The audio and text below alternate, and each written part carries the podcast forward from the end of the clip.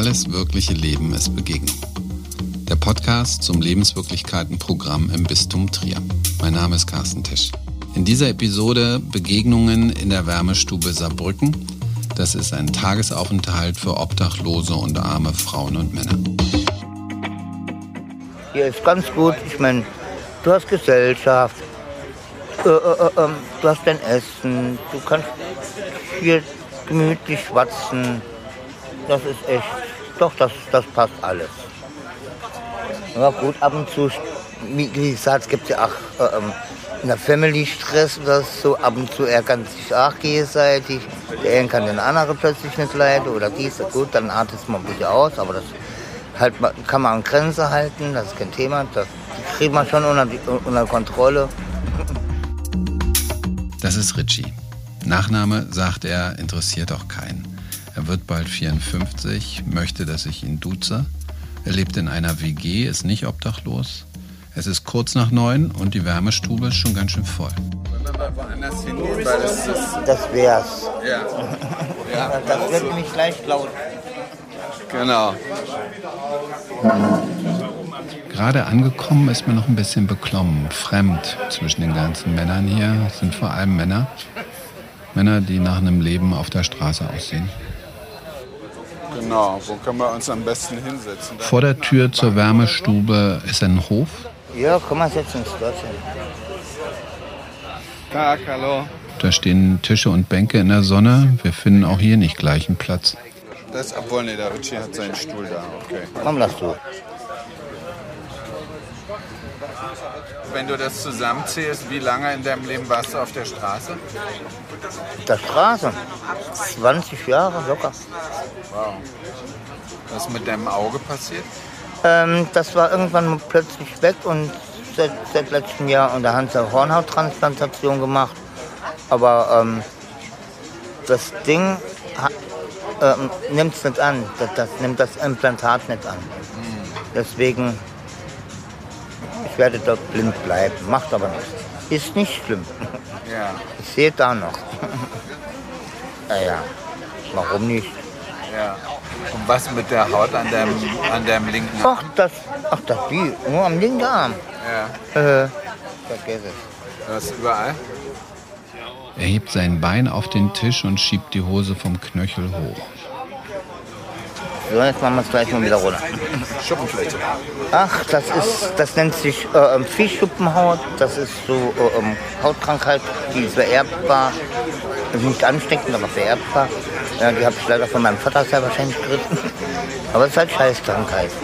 Ja gut, man kann damit leben. Und die hast du schon dein ganzes Leben? Ja, die ist von Geburt an. Macht nichts. Ich lebe. Meine, ich kann hier mein Bierchen trinken, mich weg, schön quatsch, mich wegquatsche. Ja. Die Begegnung mit Richie scheint ein Türöffner zu sein. Richie mit seinen 1,65 ist eine Autorität hier. Er hat die Wärmestube vor Jahren mit aufgebaut. Volker Herbert, mit dem ich inzwischen zusammensitze, war damals auch mit dabei. Er ist genauso alt wie Richie und lebt wie er auch nicht mehr auf der Straße. Ja, da habe ich eine Wohnung. Ja, also äh, die Wohnung, wo man so hat als Hartz-IVler. Ja, das, sind ja, das ist ja keine Wohnung, das sind ja keine Wohnungen mehr. Wieso, wie ist die Wohnung? Also nicht marode, alt, verlebt. Ja, man lebt sich halt so durch. Ne? Wie kommst du mit dem Putzen klar? Das Saubermachen ist so, ich muss ich jedes Mal lachen, wenn ich mich selbst am Putzen sehe. Äh, und da denke ich immer an die Frauen, mit welcher Hingabe die das machen. Ja? Und da muss ich beim Putzen muss ich dann auch an einen Mann denken, der mir mal erzählt hat, dass er beim Bügeln unheimlich entspannen kann. ja, so geht es mir beim Putzen. Also ich lache.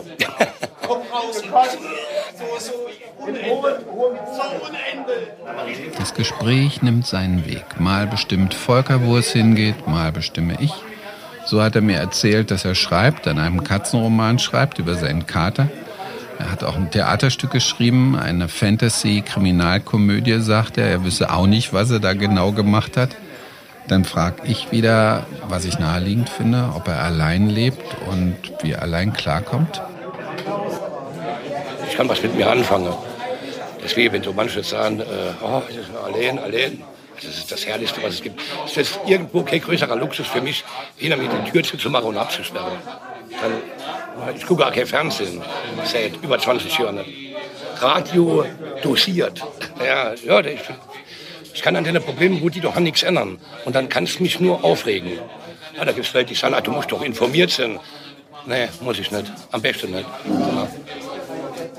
So sieht das Volker mit Frank Dürrwald, denn auch wieder draußen im Hof kommt das Thema gleich nochmal, wie es ist, alleine zu leben. Haben Sie Freunde hier? Nö. Also es gibt vielleicht Freunde, die sich Freunde nennen halt, sagen man Geld hat halt, aber das andere halt. Ne? Wer braucht Freunde? Brauchen Sie Freunde? Nee. Es gibt keine wahren Freunde. Es gibt keine Freunde. Ja, man, wenn Sie mal eine Kontaktliste sehen von der SIM-Karte, die ist leer. Da steht nichts drauf halt. WhatsApp ist leer. Ähm, Facebook ist auch komplett leer. Ich brauche keine Freunde. Was soll ich mit Freunden anfangen? So lebt er seit Jahren im Wald, in einem Zelt im Wald. Zweieinhalb Stunden zu Fuß von der Wärmestube, sagt er. Inzwischen ist er dabei, seine Geschichte von vorn zu erzählen, angefangen bei seiner Kindheit im Sauerland. Und dann ähm, habe ich mal Scheiße gebaut öfters halt. Mit 13 hat es angefangen halt.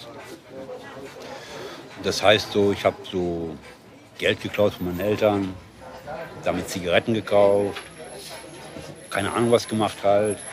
Ja, und dann da bin ich halt irgendwann mal abgerutscht halt und dann bin ich halt gekommen in die äh, Kinder- und Jugendpsychiatrie in Marsberg. Das ist die Landespsychiatrie, Nordrhein-Westfalen für schwer Erziehbare für drei Jahre.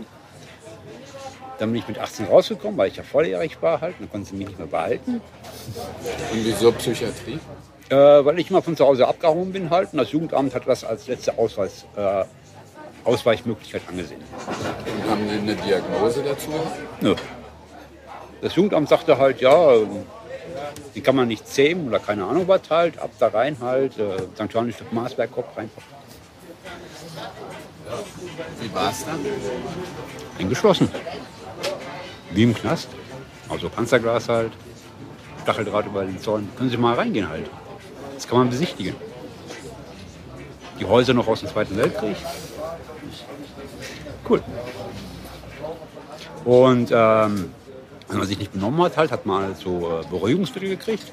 So kleine Tabletten halt, ich weiß nicht mehr, wie die heißen halt. Auf jeden Fall hockt man dann da, dann läuft der Sappel raus halt.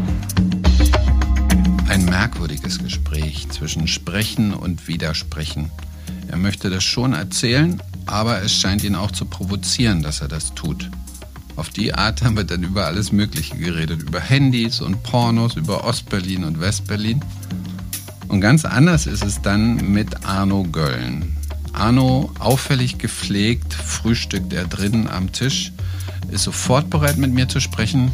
Genau das Gegenteil von Frank. Er wirkt fast bemüht, nimmt sich auch gleich die Sprecherrolle für den ganzen Laden, als wäre er hier der Gastgeber. Die meisten Leute, wo hier sind, die haben leider auch ein kleines Päckchen, sage ich mal, zu tragen. Ne? Manche haben ja, den richtigen Weg noch nicht gefunden, aber man kriegt hier auch von der Mitarbeiter sehr viel Hilfe, Unterstützung. Also wäre die nicht hier, müsste viele sagen, nicht mal einfach so sagen, äh, hätte die zu Hause wirklich gar nichts, dann pro Familie oder so. Und, ähm, Arno Gölln ist 39, wohnt in Burbach und hat sich gerade noch ein Brötchen mit Käse geholt. Und äh, manche sind auch psychisch hier ein bisschen krank, sage ich jetzt mal. Ne? Und ähm, die nehmen Medikamente halt, was sie brauchen und so, damit sie auch klarkommen. Es gibt auch noch äh, Milieu höher, also Klasse höher, sagen wir mal, schlimmer jetzt, ja. Also heute haben sie eigentlich ein ganz normaler, ruhiger Tag hier getroffen. Der ist eigentlich heute Morgen, montags morgen ist immer, also ab 9 Uhr Frühstück, halb neun, neun, neun, also 9 Uhr Frühstück, kostet 50 Cent da nur, Mittagessen 1 Euro, also kann man eigentlich gar nichts sagen. Und ähm, ich verstehe nicht, warum manche Leute dann immer sagen, da äh, schlecht, schlecht, dann können sie doch auch daheim essen, wenn sie sagen immer nur schlecht, schlecht, ne? Also, ja, also äh, die Leute wären in einem anderen Bundesland vielleicht früher, wenn es sowas gibt, weil in manchen Bundesländern gibt es das ja gar nicht so wie hier. Muss man auch mal so sehen. Aber das sehen die meisten Leute ja gar nicht, weil die meisten Leute, die gehen hin und äh, gucken halt nicht in der Nachricht nach oder was weiß ich, halt entwickelt sich nicht oder, oder doch schon entwickelt sich schon natürlich, aber in eine andere Richtung halt dann hin, ja. ja. Stellt sich raus, dass er viele Jahre in Haft gewesen ist wegen Drogen- und Beschaffungskriminalität. So, äh, ich bin das erste Mal zum Beispiel straffällig geworden mit 12, 11 und dann mit 14 in Haft und dann seitdem durchgehend halt äh, war zwar raus schon mal, aber elf Jahre, sechs Monate ist eine lange Zeit halt. Und, äh, was, hast du, was, hast du, für Drogen genommen? Äh, Heroin, Polamethon und äh, Heroin. Also Heroin, Kokain. Also ich war Polytoxikoman halt so. Ich habe eigentlich so gesehen durchgehend, also durch, durch und durch alles genommen früher. Nur jetzt äh, ist es halt so, dass das auch so und so mehr ginge und ich wollte auch so und so nicht mehr, weil äh, mit dem Leben habe ich abgeschlossen und möchte jetzt ein neues Ziel. ich ahne, worum er sich bemüht, welches Bild er vermitteln möchte. Das Bild von jemand, der einen Neuanfang macht. Du hast gerade gesagt, ich habe leider noch ein kleines Problem. Na, das ist hier das mit dem Alkohol. Ich war vorher auf Wodka gewesen, ja, stark alkoholisiert also. Habe damals auch noch 60 Kilo mehr gehabt, muss ich dazu sagen. Jetzt mache ich nur noch Sport. Ne? Du, jetzt war auch nur was trinken, aber am Tag ein Bier. Und habe mich dann komplett, komplett umgekrempelt wieder mein Leben und habe dann angefangen einfach Sport zu machen. Sport ist halt einfach so, das wechselt einfach der Leben komplett. Hat mich dann auch wieder davon vom Schnaps weggebracht, weil ich habe am Tag drei Flaschen Schnaps getrunken. Und ja, und das war halt alles nicht so gut. Und daher sage ich, bin ich jetzt froh, dass es jetzt so ist, wie es jetzt schon ist. Und äh, ja, ich bin halt jetzt auf einem guten Weg. Und das alles nur hier durch die Stube, durch die Wärmestube, ja. Wärmestube, die Klaus Birkenberger leitet. Er ist der Leiter hier. Ihn hatte ich schon draußen gesehen, da war ich noch nicht drin. Um die 50, breites Kreuz, kräftige Hände, intensiver Blick. Er war gerade dabei, eine Lebensmittelspende aus dem Auto von einem älteren Ehepaar auszuladen. War eine herzliche Begrüßung, aber ich habe sofort gespürt, der Mann ist nicht der typische Sozialarbeiter. Bei aller Herzlichkeit, der ist bestimmt kein Wärmeflüsterer. Beim Rauschen des Klimageräts in seinem Büro erklärt er mir, wie hier der Hase läuft. Aber man muss halt auch immer sagen, äh, wenn man überlegt, dass wir am Tag knapp zwischen 100 und 120 Personen hier haben, dauerhaft oder auch nur kurzweilig, ähm, sind die, die Aktionen oder die ähm, Entgleisungen sehr gering. liegt aber auch daran, ähm, das ist jetzt nicht so, dass ich hier das harte Regime führe, sondern die Leute wissen, es gibt vier kleine Spielregeln. Wenn sie sich daran halten, haben sie eine gute Zeit. Und wenn sie irgendwas von den Vieren äh, nur ansatzweise anschrammen, dann haben sie ein großes Problem, dann müssen sie nämlich gehen. Und dann ist die Frage, wie lange sie gehen müssen.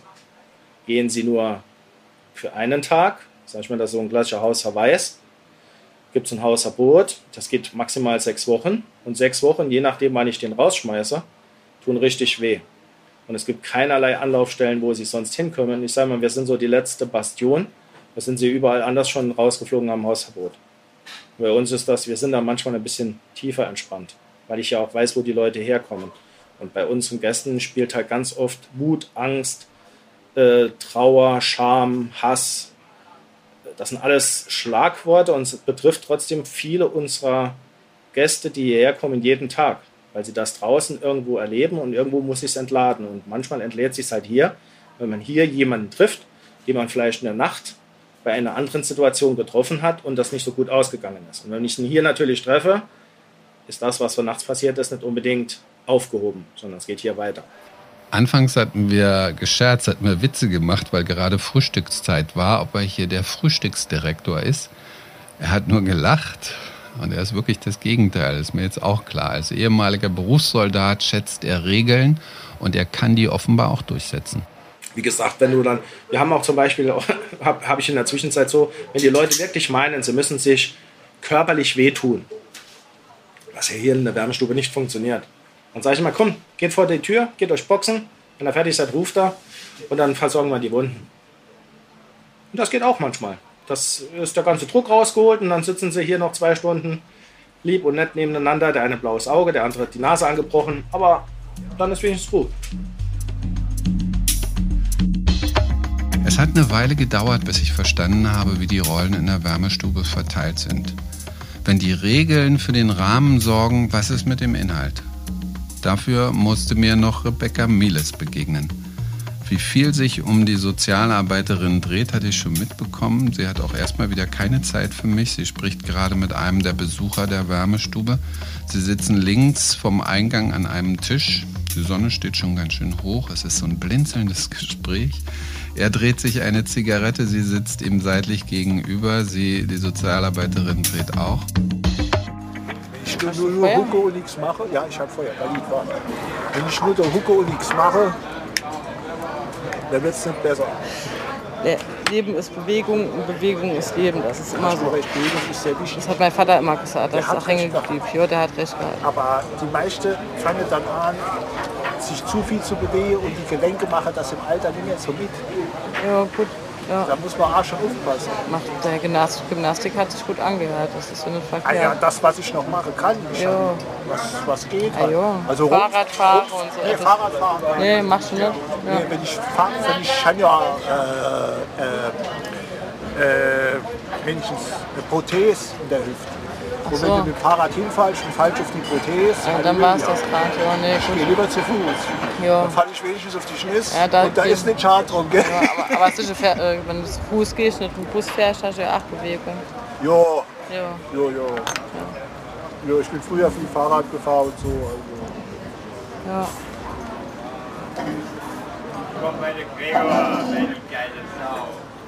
Schließlich erwische ich sie noch. Und dann ist es auch gut, dass es ganz am Ende passiert, weil sie richtig was auf den Punkt bringt für mein Gefühl. Sie sagt, sie gehe auf Erkundungstour mit den Leuten. Wo bist du gerade im Leben? Wo willst du hin?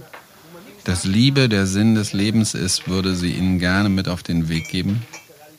Sozialarbeiterin hat Rebecca Miles mit Hand in Klammern auf ihre Visitenkarte geschrieben. Sie sagt, ich bin hier Wegbegleiterin.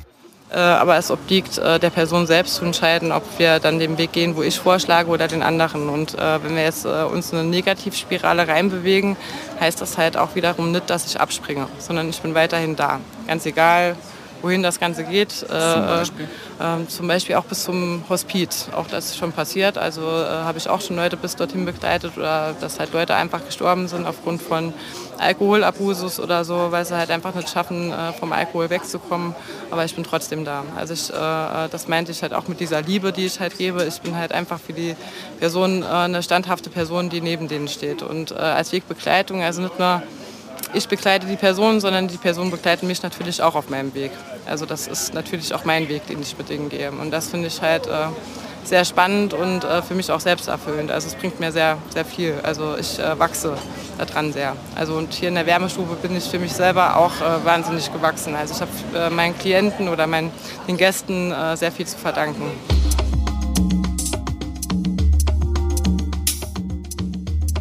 Alles wirkliche Leben ist Begegnung. Der Podcast zum Lebenswirklichkeitenprogramm im Bistum Trier. In dieser Episode Begegnungen in der Wärmestube Saarbrücken. Ich bin Carsten Tesch. Das Programm Lebenswirklichkeiten ist ein Projekt vom Caritasverband für die Diözese Trier zusammen mit dem Bistum Trier in Kooperation mit dem EDP e.V., gefördert von der Aktion Mensch. Informationen zu den Begegnungsangeboten gibt es im Netz unter lebenswirklichkeiten-trier.de.